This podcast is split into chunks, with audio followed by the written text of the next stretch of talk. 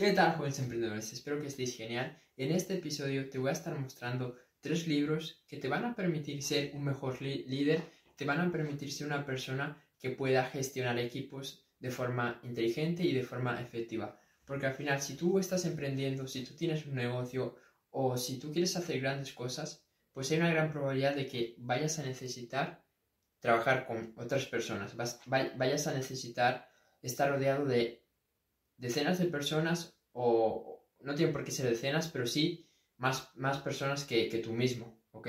Porque al final solo puedes lograr cosas, cosas buenas, puedes lograr cosas que sean, que sean llamativas, que sean destacables, pero para lograr cosas grandes, para lograr cosas extraordinarias, pues es un requisito el, el, tener un equipo, el tener un grupo de personas que te vayan a estar acompañando, poniendo ese esfuerzo, ese trabajo para, para sacar adelante ese proyecto, esa idea que, tú tienes. Entonces, si, tú ves que vas a tener un proyecto grande que va a requerir personas, quédate hasta el final de, este episodio porque estos, estos no, no cinco, tres, son tres libros. Estos tres libros realmente, eh, dije cinco porque la mayoría de, de estos libros hablan como de cinco claves pero los libros que vamos a ver son tres, ¿ok? Entonces, presta máxima atención, espero que a, partir de ahora pues leas el audiolibro de estos libros o que los compres inmediatamente, si puedes, inmediatamente después de ver este vídeo, cómpralos porque créeme que realmente van a marcar un antes y un después, como lo han hecho en, mi caso. Entonces, vamos con el primer libro, que se llama Tus siguientes cinco movimientos. Este libro es de Patrick Bet David que es como un empresario eh, también podcaster, también habla de política, pero sobre todo él destaca por el tema de, las empresas. Hace poco vendió una empresa que tenía de, seguros de, vida, eh, la vendió por, por 200 o 300 millones. Entonces es alguien que, que sabe bastante y del cual podemos aprender mucho. Y en este libro toca cinco claves, ¿ok?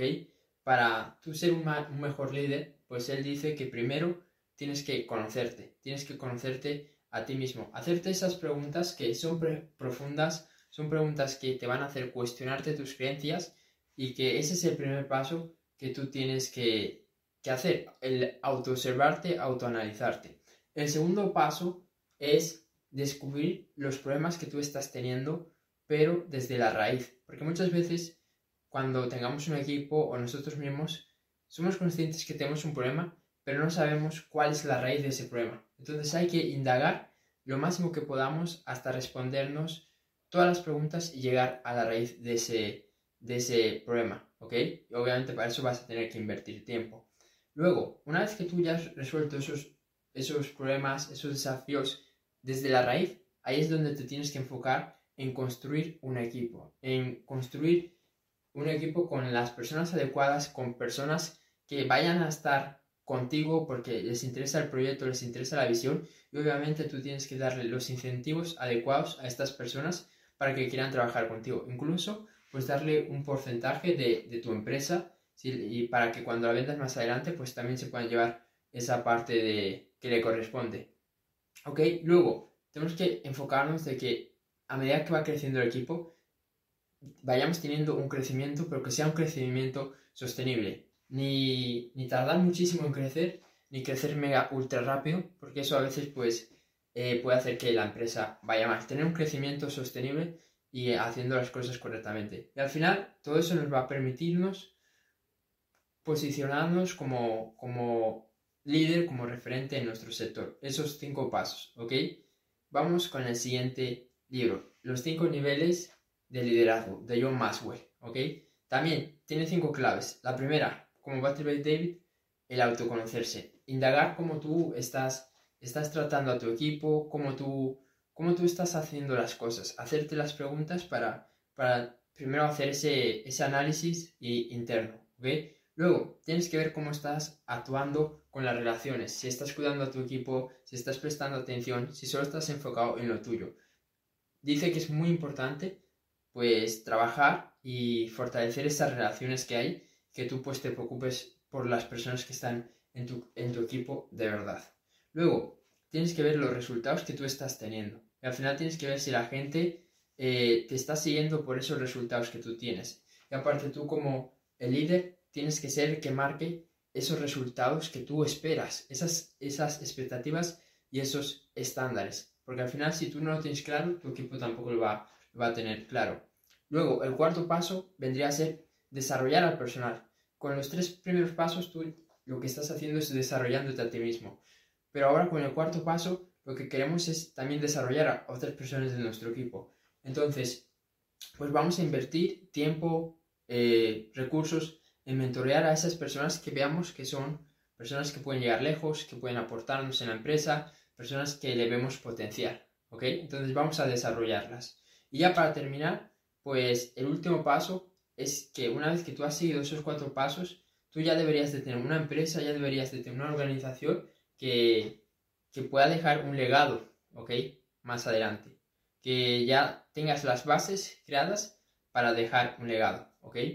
Vamos con el siguiente libro, ¿ok? Espero que esto te esté aportando valor. Si es así, comparte, comparte este episodio, comparte este vídeo y ya vamos con el tercer, con el tercer libro, que es Las cinco disfunciones de un equipo, que también es un libro excelente, me encantó y nada, este, este libro pues habla como de los errores más clásicos que se comete al gestionar un equipo y donde suele haber más problemas.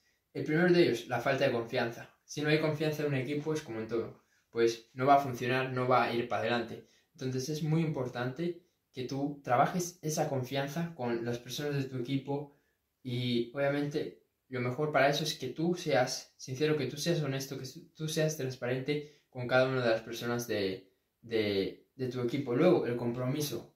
Muchas veces eh, hay un buen proyecto, hay una buena idea, pero no hay gente comprometida. Entonces es, muy importante filtrar a esas personas y ver si están comprometidas, porque ya sabéis que una, manzana podrida, pues eh, hace que las demás también se pudran. Entonces hay que detectar a esas personas que no están comprometidas y, fijarse en que, en que entre al proyecto y al equipo son personas que, realmente cumplen esas características y esas cualidades que nosotros creemos. Luego, hay que también fijarse en, en el tema de los resultados. A veces uno no le da importancia a los resultados o a veces las personas del equipo pasan de los resultados porque no hay unas, unas bases bien definidas, porque no hay unos criterios bien, bien establecidos y ahí es muy importante que cada vez que no se llegue a esos resultados, que tú exijas a tu equipo llegar a, a esos resultados, ¿ok? Porque al final, si tú que eres el líder no, no regañas, no exiges a los demás, ¿quién, ¿quién, lo va a hacer? Nadie lo va a hacer, ¿ok? Y luego, ¿cuál, cuál más tenemos? Luego tenemos eh, ¿Qué otra disfunción tenemos? Bueno, ahora mismo, creo que eran cinco, pero ahora mismo esas son las, las más importantes que te puedo decir. La falta de confianza, la falta de compromiso y la falta de resultados. Si tú eres capaz de trabajar en esas, en esas tres, en esas tres áreas, realmente pues vas a tener un equipo muy, muy exitoso. Entonces, ya con esto pues terminamos este episodio. La verdad que se nos ha hecho un, poco más largo, pero si quieres, déjame en los comentarios si te gustaría que profundizara sobre algún libro de estos en concreto, ya sea de, los cinco movimientos, ya sea de los cinco niveles de, liderazgo o las cinco disfunciones de, un equipo. a cuál te gustaría que, le, metiéramos más, más caña, que lo miráramos más en profundidad? Porque ahora mismo pues te, te he comentado solo el, el 5% de, de los libros, o menos, el 1% yo diría. Así que déjamelo saber en los comentarios. Si te gustó este episodio, compártelo. Si estás en YouTube, suscríbete y nos vemos en el siguiente vídeo. Chao.